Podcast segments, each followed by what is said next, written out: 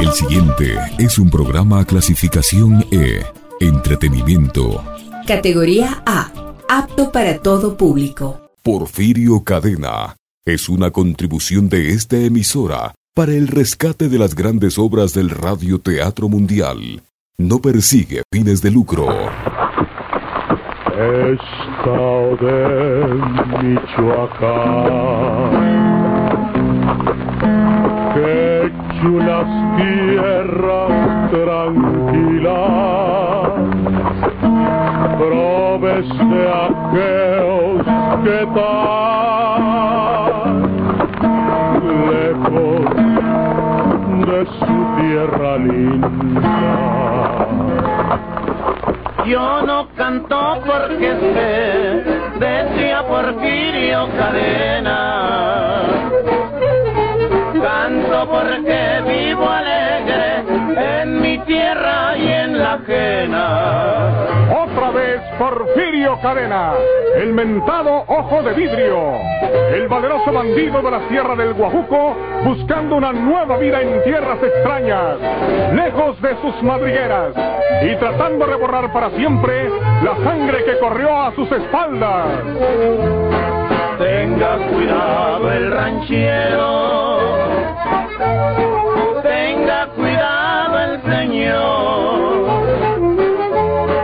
porque ese tal forastero puede ser un impostor. El forastero impostor. Una nueva serie rural mexicana con Porfirio Cadena, El oso de vidrio, del escritor norteño Don Rosendo Ocaña.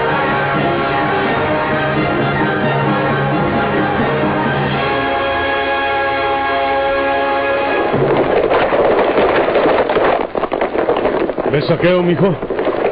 ¿Allá está el bogue parado en medio del camino? Sí, señor. Lo estoy viendo. Algo debe haberle pasado.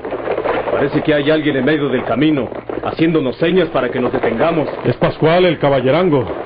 Te dije que se ven oído unos balazos en esta dirección.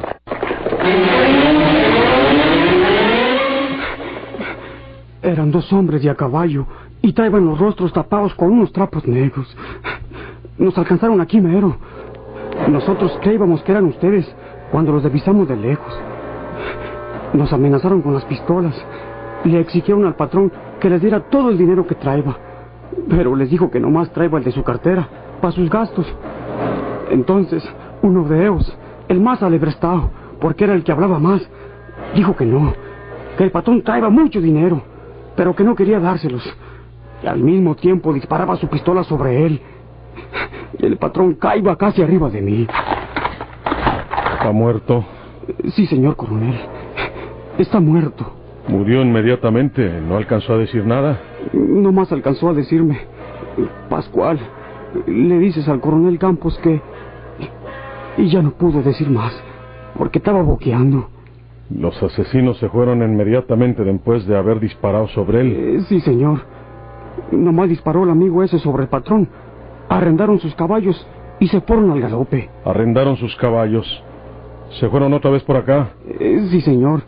Se fueron por acá, por donde habían llegado. Mm. ¿Te das cuenta, mijo?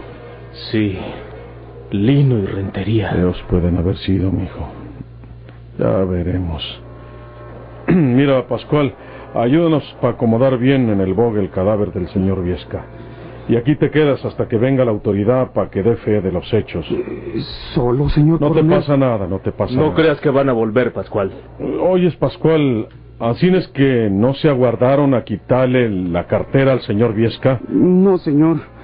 Él la iba a sacar para dárselas, pero le dispararon y lo mataron.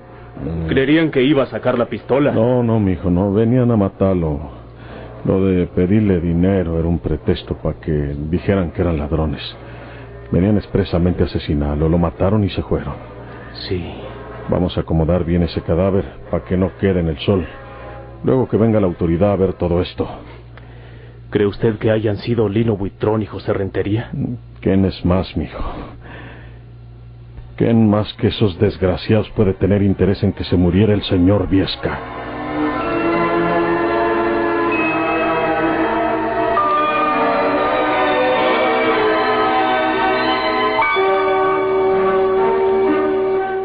Síguenos en www.pichinchacomunicaciones.com.es.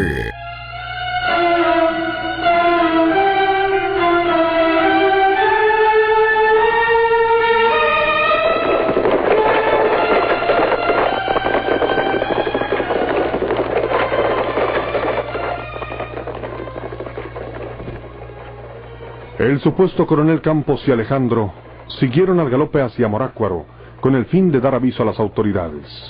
Pascual Ovalle, el caballerango que iba guiando el bogue a la hora del asalto, se quedó cuidando el cadáver hasta que vinieran las autoridades.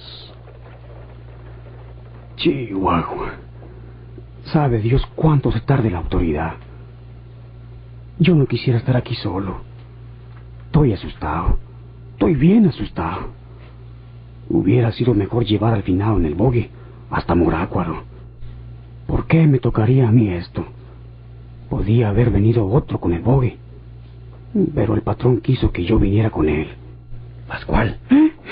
no te asustes. No te va a pasar nada. ¿A poco ustedes fueron? Cállate la boca. No te precipites, Pascual. Tú sabes que hace dos días me casé con la señorita Carmela. Tú lo sabes, ¿verdad? Pues eso se supo ahí en la hacienda. Me casé con ella. Le pedí la mano al viejo y me dijo que no. Pero ella y yo nos queremos. Y fuimos personalmente al juzgado civil de Morácuaro y nos casamos. Y yo le enseñé al patrón la constancia de nuestro matrimonio. Pero se enojó mucho. Pues era natural. Era natural, ¿por qué? Porque yo soy pobre y ellos son ricos. Y luego nuestro cariño y nuestra felicidad. Hay que luchar por nosotros los pobres, Pascual. Porque tú también eres pobre. Sí, pero... Al grano, Pepe, al grano. Porque puede venir alguien y mirarnos aquí. Sí. Mira, Pascual. Queremos que tú nos ayudes en esto. eh, ¿Yo? Rápido, rápido, Pepe. No hay mucho tiempo, no tenemos mucho tiempo, hombre. La autoridad te va a interrogar porque tú eres el testigo, el único testigo de esto.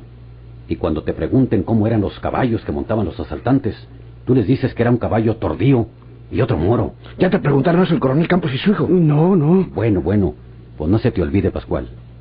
Un caballo era tordío, el que montaba yo, por ejemplo, que estaba de este lado, y el otro era moro, o sea, el que montaba buitrón, que estaba de frente. Aunque hayas reconocido nuestras voces, dices que nunca las habías oído. En fin, tú no tienes idea de quién o quiénes pueden haber sido los asaltantes. Eso vas a declarar a la autoridad, Pascual. Pero ustedes fueron. Cállate los hocico, güey. Que no oyes lo que te estás diciendo. Lo que quiere decirte, Pepe, para acabar pronto, es esto, pelao. Si tú no dices lo que te estamos enseñando, si dices otra cosa o nos denuncias, desgraciado, te matamos. No. Te mueres encima como se murió tu patrón. Tú no tienes necesidad de hacer eso, Pascual. Tú dices lo que nosotros te estamos diciendo. Ya el patrón está muerto. Yo soy su yerno. Yo soy el que conoce los trabajos de la hacienda. Pues claro. Y me voy a quedar al frente de ella. Sí, sí, ya la vendieron. Vendieron esto. Apenas iban a Morácuaro a legalizar la operación. Pero hasta ahorita no te ha vendido esa propiedad. Y sigue siendo sus mismos dueños. Ahora las mujeres y Pepe, que es el yerno. Y el único hombre que puede hacerse cargo de ella. Porque el muchacho que está estudiando pues no conoce nada de agricultura. Mira, si tú haces lo que te decimos, Pascual, pues... Pues sigues en tu trabajo. ¿Qué te parecería si te nombraba mayordomo en mi lugar? Porque yo voy a ser el patrón. Pues Vámonos, Pepe, vámonos. Tenemos que llegar a la hacienda sin que nadie se dé cuenta de que hemos salido. Y acuérdate, si este pelado se raja, si nos fallas tú, Pascual, o nos denuncias, te buscaremos donde quiera que te metas y te matamos, güey. Tú sabes lo que haces. ¿Eh, Pascual? eh, sí. Está bueno. Vámonos, Pepe, ándale.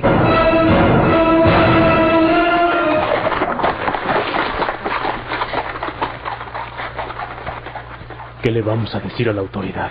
En eso hay que andar con cuidado, mijo.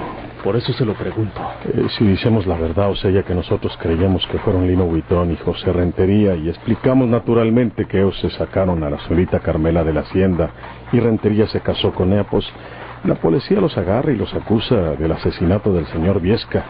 Pero Lino, enojado con nosotros, va a decirle a esa misma autoridad que yo no soy el coronel Patricio Campos, que soy Porfirio Cadena el Ojo de Vidrio. Pero... Porque hasta ahorita Lino Huitrón se ha estado haciendo tarugo, porque a Ancina le conviene. Pero él sabe bien que yo soy Porfirio Cadena y que tú eres mi hijo Alejandro. Creo que está usted hablando acertadamente. Seguro, mijo, seguro. Yo no creo que se lo haya dicho de plano a Rentería, porque Lino es muy águila y no desembucha fácilmente. Pero él ya lo sabe, él lo sabe desde el principio, pero se cayó la boca porque a Ancina le conviene. Esa es la verdad. Nosotros, mijo, nos vamos a ir con tiento al dar parte a las autoridades. ¿Y Pascual, el caballerango? El caballerango que diga lo que le parezca, al cabo él no sabe quiénes somos nosotros. ¿Y la venta de la hacienda va a quedar en nada? No, mijo. Aquí traigo las escrituras. ¿Cómo? Sí, mijo. Cuando Pascual estaba hablando contigo y enseñándote las balas que pegaron en el bogue, yo le saqué los papeles del saco al cadáver. Nosotros haremos que nos legalicen este asunto en Morácuaro y las señoritas Lilia y Carmelita recibirán el dinero que nomás nosotros sabemos sontar. De veras, no se me hubiera ocurrido a mí hacer eso, señor. Hijo, en esta vida hay que estar siempre muy alertas porque ya sabes lo que dice la gente. Al camarón que se duerme se lo lleva la corriente. es verdad.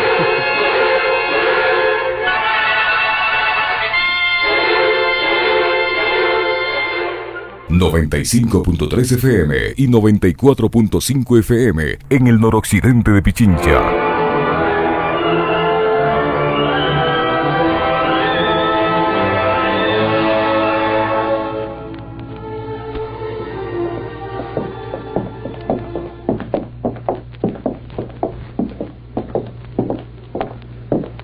Siéntate, Buitrón.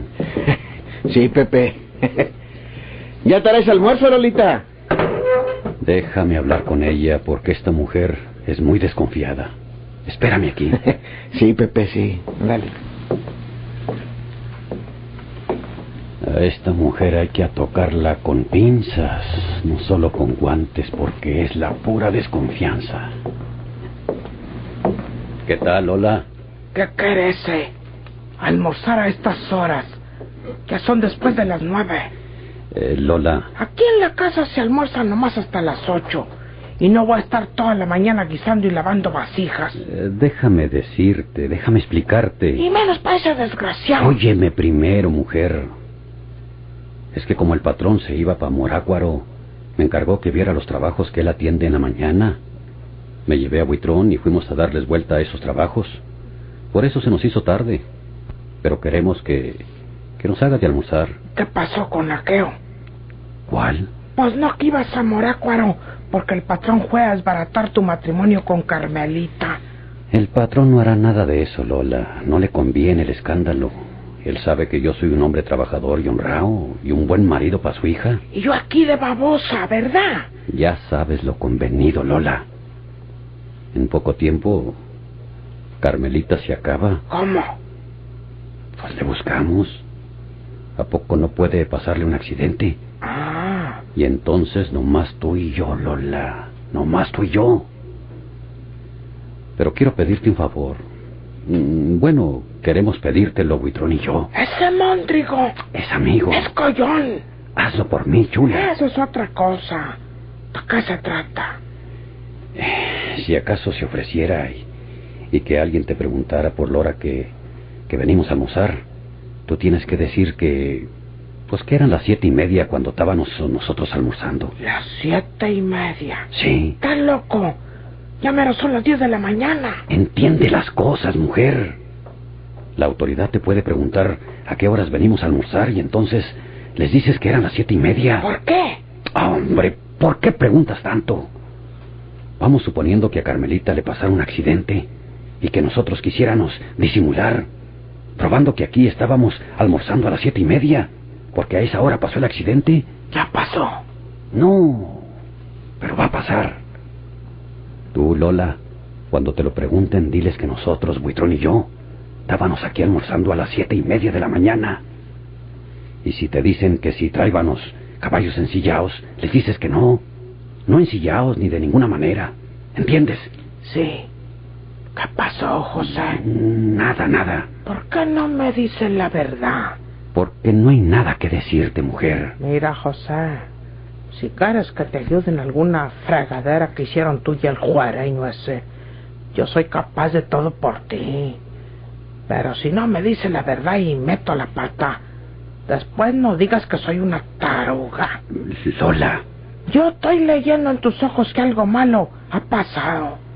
Te conozco, José, y a mí no puedes engañarme. Dime la verdad si quieres que te ayude bien. Eh, matamos al viejo. ¿Al patrón? Sí. Lo mató Buitrón a balazos. ¡Qué bárbaros! No te asustes, no te asustes. Tú querías saber la verdad. Pues ya la sabes. Pero Naiden sabe que nosotros lo matamos porque nos tapamos los rostros con unos trapos negros, como los que asaltan en los caminos. ¿Y ahora? Pues. Pues andamos preparando el terreno. Don Ambrosio va a decir que allá andábamos revisando los trabajos y dirá que eran como las siete y cuarto. Y tú, que aquí estábamos almorzando a las siete y media. Jesús, María y José. Bueno, y ahora sírvenos de almorzar al cabo, que no hay nadie en la casa. Está bueno. Dios te ayude. Ahorita les voy a guisar unos huevos y ahí tengo frijoles refritos, nomás de recalentarlos para ponerles un en un lado. A ti que te hagan buen provecho y al pelao ese a ver si revienta. Pero, hombre, es buen amigo. Sí, mira dónde te está llevando. Bueno, sírvenos pronto. Sí. Esta mujer tiene que ayudarnos. Si nosotros estábamos aquí a las siete y media, no podíamos estar allá tan lejos. ¿Qué pasó? ¿Eh? ¿Qué dice? ¿Está de acuerdo? ¿Se lo dijiste? Pues tuve que decírselo todo para que no meta la pata.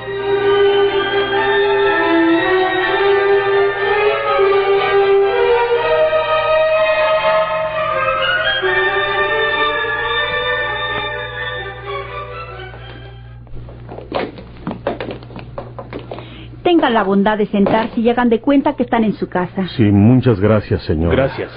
Ella es la tía Elvira, prima hermana de papá. Ah, mucho gusto, señora. A los pies de usted. Tía, los señores son huéspedes de nuestra hacienda y amigos nuestros. El señor es el coronel Patricio Campos y Alejandro es su hijo. Es un honor que visiten mi casa. Eh, Gracias, señora. Le repito las gracias. Es usted muy amable. Siéntense, siéntense, por favor. ¿Y papá? ¿No vino con ustedes, papá? ¿Se quedaría por ahí? El señor Viesca, como tiene algunos asuntos aquí en Morácuaro, pues... Mijo, eh, es mejor que las señoritas sepan la verdad. Si lo han de saber más tarde, eh, es mejor de una vez. ¿Por qué? ¿Qué ha pasado? Él se vino primero en el bogue con Pascual, el caballerango. Y para cuando nosotros los alcanzamos, estaba muerto en el bogue. ¡No!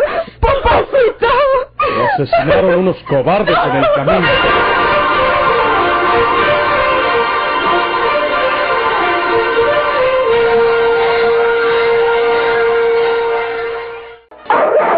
¿Quién es usted, forastero? ¿Por qué me lo pregunta? Porque es usted un impostor. El forastero impostor. Tenga cuidado el ranchero, tenga cuidado el señor, porque ese tal forastero puede ser un impostor. El forastero impostor. Por esta estación a la misma hora. Sigan ustedes escuchando esta nueva serie rural mexicana con Porfirio Cadena, El Ojo de Vidrio, del escritor norteño Don Rosendo Ocañas. Muchas gracias por su atención. La magia de la radio nos transporta al pasado histórico, dando nuevos sentidos al presente.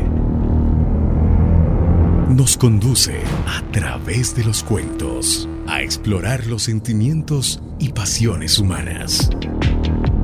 Recrea la memoria colectiva recogida en las leyendas y recuerda los personajes que fueron parte de nuestras vidas presentó su espacio, rostros, sonidos y huellas.